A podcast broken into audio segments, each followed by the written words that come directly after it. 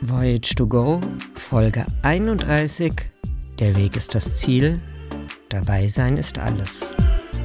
Hallo, mein Name ist Jessica. Herzlich willkommen zur 31. Folge meines Reisepodcasts Voyage to Go.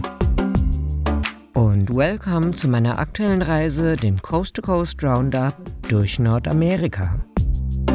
In der letzten Folge und in den letzten Tagen habe ich an Bord der Amtrak-Fernzüge Texas Eagle und California Zephyr mehr als 4000 Kilometer zurückgelegt. Von Fort Worth in Texas bin ich durch Arkansas, Missouri, Illinois, Iowa, Nebraska, Colorado und Utah gefahren. Ein paar tausend Kilometer kommen noch dazu, denn meine Zugfahrt endet erst in Seattle am Pazifik.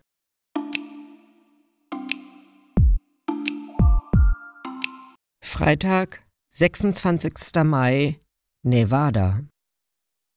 Als ich am dritten Morgen aufwache, bin ich schon in Nevada.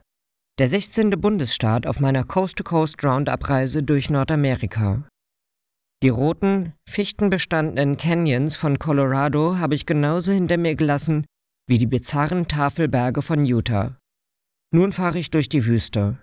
Eine Straße verläuft manchmal parallel zu der Bahnstrecke. Viel Verkehr ist dort nicht. Manchmal ein einsamer Truck, aber auch ein Schulbus. Ich versuche mir vorzustellen, wie das Leben hier draußen in der Wüste sein muss. Denn offenbar leben hier ja Menschen. Ich stelle es mir hart vor, denn es wächst kaum etwas. Oft ist der Boden auch von Salzkrusten überzogen. Teile Nevadas sind militärisches Sperrgebiet, vor allem die Nellis Range im Süden, in der sich die Nevada-Testzeit befindet, auf der während des Kalten Krieges Atomwaffen getestet wurden. Doch die Zugstrecke führt durch das nördliche Drittel des Staates, der sich bald zu einem Vorgebirgsland wandelt. Schließlich erklimmt der California Zephyr wieder neue Berge, die Sierra Nevada, die schneebedeckte Bergkette. Schnell wird klar, woher der Name kommt, denn hier oben liegt auch Mitte Mai noch eine geschlossene Schneedecke. Nadelbäume bedecken das Gebirge, in den Tälern leuchten die Oberflächen dunkelblauer Bergseen im Sonnenlicht. Mein Zug fährt hier an vielen Stellen nur noch Schrittgeschwindigkeit. Lange Güterzüge kommen entgegen und sie haben Vorrang vor dem Personenverkehr. Vor einem Tunnel steht der California Zephyr dann sogar eine ganze Weile und es wird empfindlich kalt. Die Klimaanlage läuft, wir sind oben in den Bergen und draußen liegt Schnee. Die Temperaturen im Waggon würden locker eine Winterjacke rechtfertigen. Aber ich friere ohnehin seit drei Tagen in meinem Pullover. Um mich abzulenken, öffne ich eine Konservendose. Ich habe nur Proviant für zwei Mahlzeiten am Tag dabei und komme so pro Tag auf nicht einmal 1000 Kalorien. Kein Wunder friere ich noch mehr als sonst. Wo soll der Körper auch die Energie zum Heizen hernehmen? Mit klammen Fingern löffle ich mit meinem Plastik-Spork, den ihr schon aus den letzten beiden Folgen kennt, den kalten Muscheleintopf und blicke in den verschneiten Bergwald der Sierra Nevada, während der entgegenkommende Güterzug sich am California Zephyr vorbeischiebt. Dann ist es geschafft und wir können in den Tunnel einfahren, dem man ansieht, dass er noch mühsam aus dem Fels geschlagen wurde. Hier ist nichts betoniert und ich gehe davon aus, dass es sich hier um die Strecke handelt, die im 19. Jahrhundert als eine der ersten Eisenbahnverbindungen über die Rocky Mountains den Pazifik erreichte. Erheiterung bringt mir eine indischstämmige Familie, die in Salt Lake City zugestiegen ist und seitdem zwei Reihen hinter mir sitzt. Für den etwa sechs oder sieben Jahre alten Jungen ist die Bahnfahrt ein einziges Abenteuer. Als wir in den Tunnel einfahren, ist er völlig aus dem Häuschen und ruft Wow, jetzt fahren wir in eine Höhle. Auf der anderen Seite des Tunnels geht es schließlich langsam bergab. Es scheint, als wäre nun auch der Höhenkamm der Sierra Nevada überwunden. Hier liegt nun kein Schnee mehr und der Wald wird von knorrigen Kiefern geprägt. Es würde mich nicht überraschen, hier einen Bären zu sehen. Und der indische Junge hinter mir rechnet noch mit etwas anderem. Als wieder einmal ein Schaffner vorbeikommt, fragt er ihn, ob er schon mal den Bigfoot gesehen habe. Klar, antwortet er mit ernster Miene. Ein paar Mal schon. Der ist krass. Fortan klebt der Junge mit großen Augen an der Scheibe und sucht den Wald nach Bigfoot ab. Auch ich kann nicht umhin, mir vorzustellen, wie ich für den Bruchteil einer Sekunde die Silhouette eines großen, leicht gebückt gehenden haarigen Wesens mit langen Gliedern zwischen den Baumstämmen erblicken und danach nie wirklich wissen würde, was ich da eigentlich gesehen habe. Aber ich sehe gar nichts, nicht einmal ein Reh oder ein Kaninchen. Die Lokomotive macht genug Lärm, um jedes Wildtier in weitem Umkreis zu vertreiben. Zur Mittagszeit erreicht der Zug die Ebene, besiedeltes Gebiet und den Bundesstaat Kalifornien. Besonders ins Auge fällt, dass auch die Freiflächen entlang der Bahngleise besiedelt sind, von Obdachlosen, die dort in Zelten leben. Immer wieder sieht man solche Zeltlager. Offensichtlich ist der amerikanische Traum für sehr viele Menschen in Kalifornien nicht wahr geworden und sie sind nun hier am Rande der Zivilisation gestrandet. In den letzten zwei Tagen bin ich durch wildromantische Landschaften der Rocky Mountains und der Wüste Nevada gefahren, die mich vergessen ließen, dass in den USA viele soziale Herausforderungen unbewältigt sind und die Schere zwischen arm und reich deutlich weiter auseinanderklafft als in den Sozialstaaten Europas. Bis kurz vor den Bahnhof von Sacramento hausen Menschen in Zelten oder kleinen Buden aus Planen und Brettern. Um halb drei fährt der California Zephyr in die Endstation ein. Mühsam schäle ich mich aus meinem Sitz, in dem ich die letzten drei Tage verbracht habe und den ich nur für Pinkelpausen verlassen habe. Nach ein paar Metern auf dem Bahnsteig komme ich aber schnell wieder in die Gänge. Die Bewegung tut gut. Um mein Hauptgepäck muss ich mich glücklicherweise nicht kümmern, denn ich habe es schon in der letzten Folge in Springfield aufgegeben. Eine Annehmlichkeit der Amtrak Personenzuggesellschaft, die erst jetzt in Sacramento Bedeutung gewinnt. Hier habe ich nämlich fast neun Stunden Aufenthalt, bis ich mit dem Coast Starlight Zug die letzte Etappe nach Seattle antreten werde. Seit fünf Tagen habe ich mich nur von Konservendosen ernährt. Es ist höchste Zeit, was ordentliches zu essen. Im ersten vernünftigen Burgerladen stille ich meinen Hunger. Die Altstadt von Sacramento ist fußläufig gut erreichbar und ich habe noch ein paar Stunden rumzukriegen. Durch eine Unterführung gelangt man in den historischen Ortskern des alten Sacramento und betritt sofort eine moderne Westernstadt. Zwei- und dreigeschossige große Holzhäuser. Auf den Holzplanken der überdachten Bürgersteige erzeugen die Absätze meiner Cowboystiefel einen ausgezeichneten Sound. Seit vier Tagen habe ich die Stiefel nun nicht mehr ausgezogen, aber sie sind so bequem, dass ich keinen Bedarf dafür sehe. Das hat Zeit bis Seattle. Die Altstadt wird vom Sacramento River begrenzt, wo ein Raddampfer aus dem vorletzten Jahrhundert zum schicken Restaurant umgebaut wurde. Ich lasse mich am Ufer auf einer Parkbank nieder und beobachte die Menschen, die sich für das Wochenende schick gemacht haben, nun am Ufer lang flanieren und die Nachmittagssonne genießen. Ein schwarzes Paar mit Dreadlocks hat auf einem Klapptisch ein DJ-Pult und Musikboxen aufgebaut, beschallt die Umgebung mit einem Reggae-Potpourri und hat sichtlich Freude daran.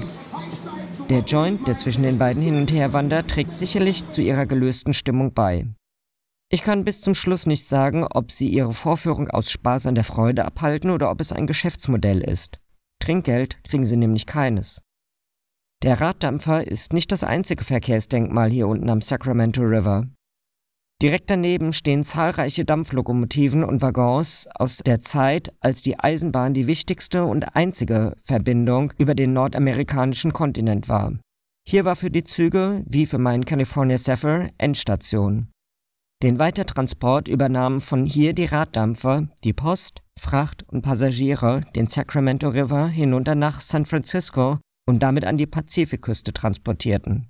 Außer sonntags, dann fuhren die Dampfer nicht und der Postverkehr musste auf das Beförderungsmittel zurückgreifen, das zuvor bis zur Fertigstellung der Eisenbahn die einzige schnelle Verbindung gewährleistete.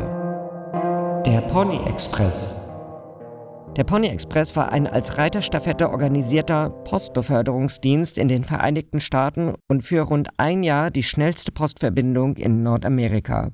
Der Pony Express nahm am 3. April 1860 den Betrieb auf. Pro Richtung war eine Distanz von 3100 Kilometern zu überwinden. Die Route verlief von St. Joseph an der Westgrenze von Missouri mit den letzten erschlossenen Siedlungsgebieten durch die weitgehend menschenleeren Prärien von Kansas, Nebraska und Wyoming über die Rocky Mountains in Utah, durch die Wüstensteppe von Nevada nach Sacramento in Kalifornien. Ungefähr alle 15 bis 20 Kilometer stand eine Zwischenstation. Die Postreiter waren zu Pferd unterwegs. Die Arbeit war nicht ungefährlich, so wurden vornehmlich junge, ungebundene Männer vorzugsweise Waisen angestellt, die nicht älter als 18 Jahre und nicht schwerer als 60 Kilogramm waren. Einer der prominentesten Reiter war William Frederick Cody, später bekannt als Buffalo Bill. Der Pony Express war wegen seines Stafettensystems sehr schnell. Jeder Kurier wurde nach maximal 300 Kilometern ausgewechselt. Er führte etwa 10 Kilogramm Eilpost mit sich. Im Schnitt übernahm nach 80 Kilometern ein neuer Junge die Post. Für die gesamte Strecke benötigten sie etwa 120 Pferde und 40 Reiter. Man brauchte 10 Tage pro Richtung. Der größte Teil des Ritts ging durch feindliches Indianerterritorium. Immer wieder musste der Betrieb aufgrund von Angriffen feindlicher Indianer eingestellt werden. Außerdem stießen Pferde und Reiter schnell an ihre Leistungsgrenzen. Am 26. Oktober 1861, also nach nur etwa eineinhalb Jahren, wurde ihr Dienst von der transkontinentalen Telegrafenleitung übernommen. Nicht zuletzt wegen der enormen Logistik von 153 Zwischenstationen, 80 Kurieren, 500 Pferden und 200 Pferdepflegern wurde der Pony Express zu einem finanziellen Desaster. Er hatte jedoch bei der Bevölkerung ein großes Ansehen. Die beiden jüngsten Reiter waren die beiden 14-jährigen David Lay und William Frederick Cody, der später als Buffalo Bill berühmt wurde. Die schnellste Postbeförderung mit Abraham Lincolns Antrittsrede dauerte nur sieben Tage und 17 Stunden. Die längsten Etappen ritten Pony Bob Haslam mit 611 Kilometern und W.F. Cody mit 617 Kilometern. Insgesamt beschäftigte der Pony Express 120 Reiter, die in einem Jahr über eine Million Gesamtkilometer auf dem Pferderücken zurücklegten. Ein Reiter wurde von Indianern getötet, eine Sendung ist nicht vollständig angekommen, eine ist verloren gegangen. Ich würde gerne unbefangener und leichtfüßiger zwischen den Lokomotiven und Waggons an der ehemaligen Endstation der Eisenbahn dieser vergangenen Ära der Verkehrsgeschichte hindurch spazieren, Leider bin ich zwar ohne meinen Koffer, aber nicht ganz ohne Gepäck unterwegs. Noch schleppe ich einige Liter Wasser und Konservendosen für einen weiteren Reisetag als Proviant mit mir rum, zusätzlich zum üblichen Handgepäck. Deswegen mache ich mich lieber auf den Rückweg durch die alte Innenstadt und durch die Unterführung in die neue Downtown von Sacramento, um dort noch etwas Warmes in geordneten Verhältnissen zu Abend zu essen. Unterwegs komme ich dann auch an einer lebensgroßen Bronzeskulptur eines Pony Express Reiters vorbei. Ich hatte die naive Vorstellung, dass ich in der Innenstadt von Sacramento an jeder Ecke etwas zu essen finden würde. Google zeigt mir auch jede Menge Restaurants an, doch die sind alle schon geschlossen. In der Innenstadt wird tagsüber gearbeitet, gegessen wird offenbar zu Hause in den Vorstädten. Viele Blocks schleppe ich meinen Rucksack auf der Suche nach einem Lokal und nehme schließlich das einzige, das ich überhaupt noch finde. Also gibt es zur Abwechslung mal Pizza, von der ich die Hälfte in einer Pappschachtel als Proviant für morgen mitnehme. Dann ist es auch schon Zeit, dass ich mich allmählich auf den Weg zurück zum Bahnhof machen kann. Dazu durchquere ich das Gerichtsviertel von Sacramento mit dem County Jail und dem State Court. Doch an jeder Ecke sieht man auch die Büros der Kautionsagenturen, die es bei uns nicht gibt. In ihren Fenstern leuchten die Neonreklamen mit ihren Telefonnummern. In den USA landet man ziemlich schnell im Gefängnis, aber wenn man jemanden hat, der die Kaution stellt, ist man bis zur Gerichtsverhandlung auch ziemlich schnell wieder draußen. Wenn man niemanden hat, dann helfen solche Agenturen aus, die für eine Provision das Geld hinterlegen. So viele wie es von diesen Agenturen hier gibt, scheint das ein lukratives Geschäft zu sein. Doch ein bisschen zu früh sitze ich wieder in der Wartehalle des Bahnhofs. Nur eine Handvoll anderer Reisende wartet vermutlich auf den gleichen Zug wie ich. Einige Obdachlose sitzen mucksmäuschenstill auf den Bänken. Trotzdem kommt irgendwann ein Sicherheitsmann und schmeißt sie raus. Sie tun mir leid. Beide. Denn auch dem Security-Mitarbeiter sieht man an, dass er es nicht gerne macht. Aber er muss, wenn er nicht bald selbst als Obdachloser nach einem geschützten Plätzchen suchen will. 20 Minuten vor Mitternacht kommt dann ein Amtrak-Mitarbeiter in die Bahnhofshalle, der alle Reisenden einsammelt, die nun mit dem Coast Starlight Zug nach Seattle fahren wollen. Der Zug kommt von Los Angeles und fährt, wie es der Name schon sagt, die sehenswerte Strecke entlang der Pazifikküste über Oakland, Sacramento, Portland nach Seattle. Ein Drittel der Gesamtdistanz hat er hier in Sacramento schon hinter sich gebracht, zwei Drittel liegen noch vor ihm. Wie ein Hirte führt der Bahnmitarbeiter uns Passagiere auf den richtigen Bahnsteig. Einer älteren Dame trägt er darüber hinaus auch noch den Koffer. Einmal mehr bewundere ich den Charme des Zugreisens in den USA. Auf dem Bahnsteig muss ich nicht lange warten, dann fährt der Coast Starlight ein. Wieder einmal steht die Schaffnerin an der Waggontür und gibt die handgeschriebenen Platzkarten aus. Mittlerweile bin ich diesbezüglich schon routiniert. Ziemlich müde suche ich meinen Platz und richte mich für die fünfte Nacht im Zug ein. Es war ein langer Tag und ich schlafe ein, bevor der Zug seine nächste Haltestelle erreicht.